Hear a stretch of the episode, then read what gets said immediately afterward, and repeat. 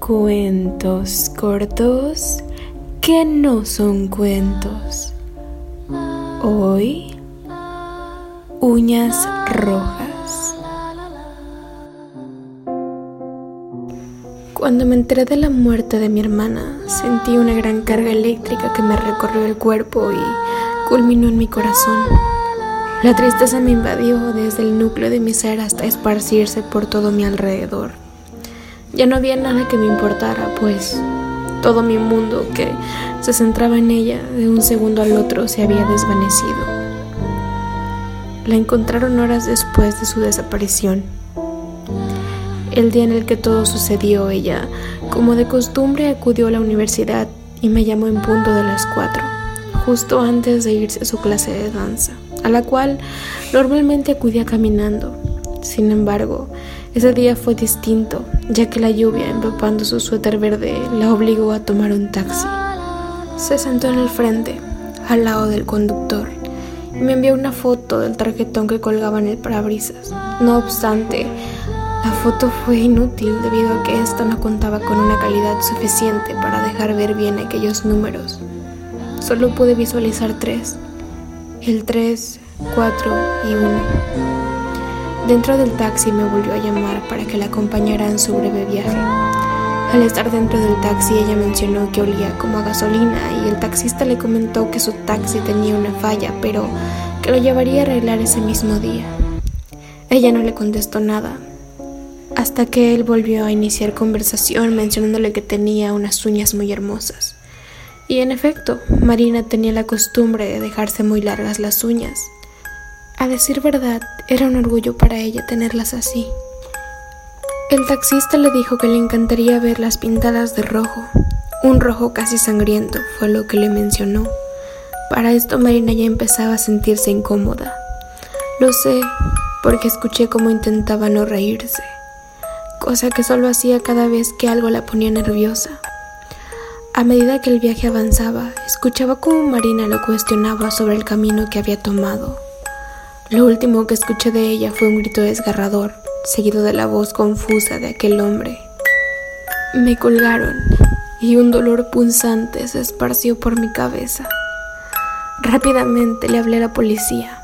Para ese punto mis nervios ya estaban al borde. Quien me atendió no quiso hacerme caso, ya que Marina llevaba menos de una hora de desaparecida. Tomé mi bolso de mano, que hoy estaba ligero, y corrí hasta la estación donde nuevamente expuse mi caso. Les dije lo que había escuchado, pero otra vez me mencionaron que aún no podían hacer nada y que seguro lo que había escuchado había sido producto de mi imaginación. Esperé cuanto pude, esperé hasta que la noche cayó y exactamente diez horas después mi hermana apareció. Estaba tirada en un callejón. Tan solo vestía con el suéter verde. De lo demás estaba desnuda. Tenía los cabellos revueltos y el rostro pálido. Su cuello estaba morado pues la habían estrangulado. En las fotos que me mostraron pude ver sus manos y sus uñas, que ahora estaban pintadas de un rojo brillante. Les dije a los policías lo que había escuchado. Esta vez me pusieron un poco más de atención, pero no la suficiente. Les mencioné que los primeros números del taxi eran 3, 4 y uno, y que dicho taxi seguro tenía alguna falla. Alardearon que igual y no fue el taxista quien la mató. Según ellos no había pruebas suficientes para afirmar aquello. A pesar de eso, me aseguraron hacer lo posible por encontrar al asesino de mi hermana.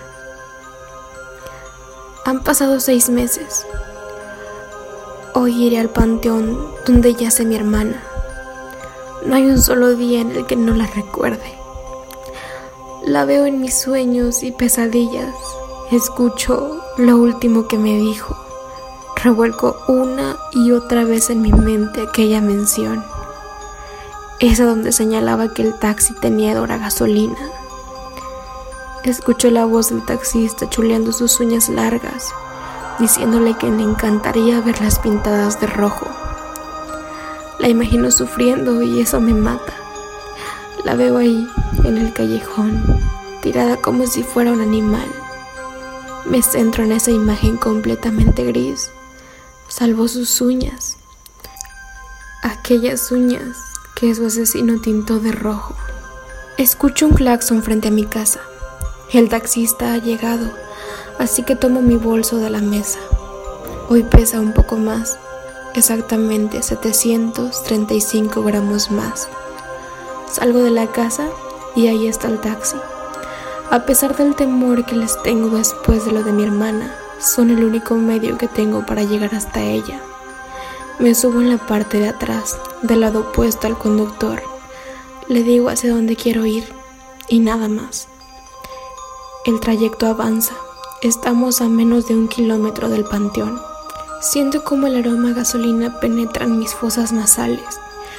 El conductor se disculpa conmigo debido a que no ha podido reparar el desperfecto del taxi y aprovecha para chulear el hermoso color de mis uñas. Rojo. Un rojo casi sangriento es lo que él dice. Su voz lo confirma. Es el hombre que mató a mi hermana. Finjo no saber y espero. Llegamos hasta el panteón y bajo del auto. El taxista me cobra y cuando me volteo hacia mi bolso tomo la pistola mi bolso ahora pesa menos. La pongo frente a sus ojos. Me suplica que no lo haga, pues tiene hijos y una esposa. ¿Qué ser tan cruel podría ser yo? Y dejar a una familia sin su proveedor. lo hago bajar del auto. Le digo que abra las puertas del panteón. Lo hace y entramos. La noche va cubriendo el contexto y lo único que nos ilumina son las luces del taxi. Lo pongo frente a la tumba de mi hermana y saco mi celular para grabar el momento. Le exijo que confiese, pero se niega a hacerlo. Le disparo en la pierna izquierda haciéndolo gritar.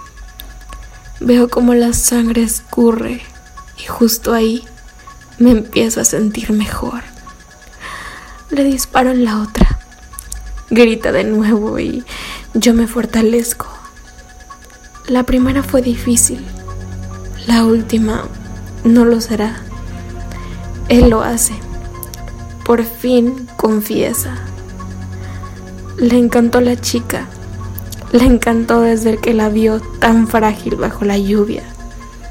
Esas fueron sus últimas palabras. Disparo.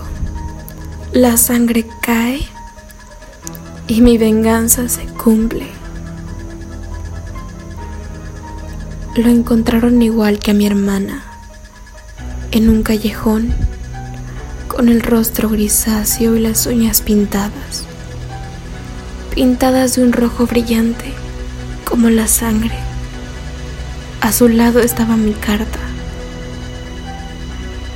Confesé que fui yo yo maté al asesino de mi hermana. Del mismo modo me disculpé con todos aquellos, aquellos taxistas que en mi cacería tuve que asesinar.